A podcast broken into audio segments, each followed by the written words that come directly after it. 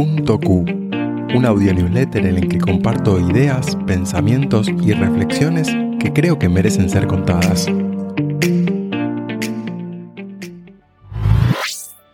La escuela y el mundo.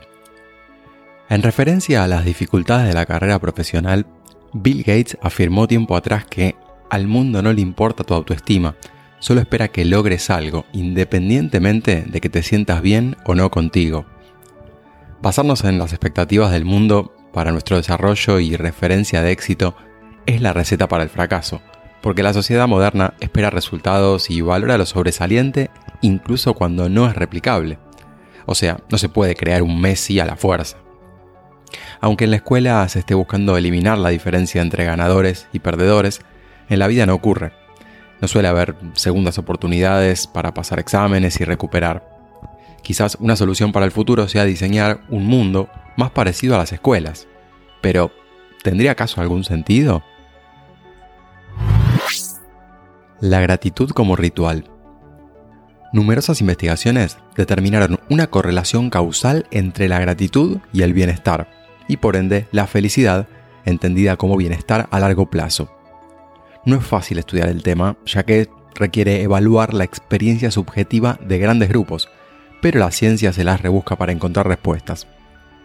Todos podemos sentir gratitud por lo mucho o poco que tenemos, por lo que otros nos dieron, por haber vivido un día más.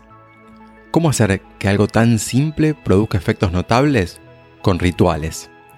El hábito de agradecer antes de dormirnos o apenas despertamos es fácilmente instalable y permite encuadrar cada día entre los paréntesis del bienestar. Algunos estudios científicos se los dejo en las notas. Adaptación en la educación. En cuarentena, mientras el sistema de salud explotaba, el sistema educativo buscaba reformularse para sobrevivir. Al menos en la educación universitaria y en mi opinión, lo logrado no alcanzó. Es cierto que muchos docentes no se adaptaron, pero muchos estudiantes tampoco. Algunas materias se simplificaron en exceso, otras se complicaron como nunca. ¿El criterio?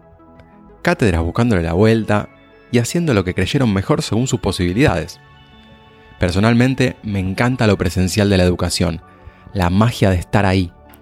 Pero lo virtual tiene su encanto, además de la incalculable ventaja de llegar a quienes viven más lejos. La cuestión es que el sistema se está rediseñando y va a converger sin duda en algún punto intermedio. El muro académico. Si queremos leer un paper científico, primero tenemos que tener acceso, y esto no es tan obvio. Depende de si está publicado libremente por sus autores o a través de una editorial o distribuidora académica.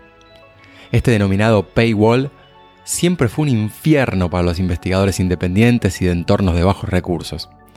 Hasta que en 2011 Alexandra Elbakian, una estudiante de ciencias de la computación de Kazajstán, creó SciHub, un sitio web que permite acceder libremente a la enorme mayoría de los papers del mundo.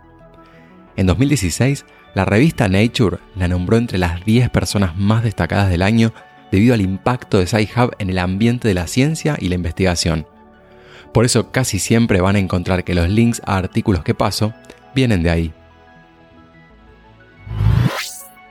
Si crees que a alguien más le podría interesar escuchar este audio newsletter, compartíselo.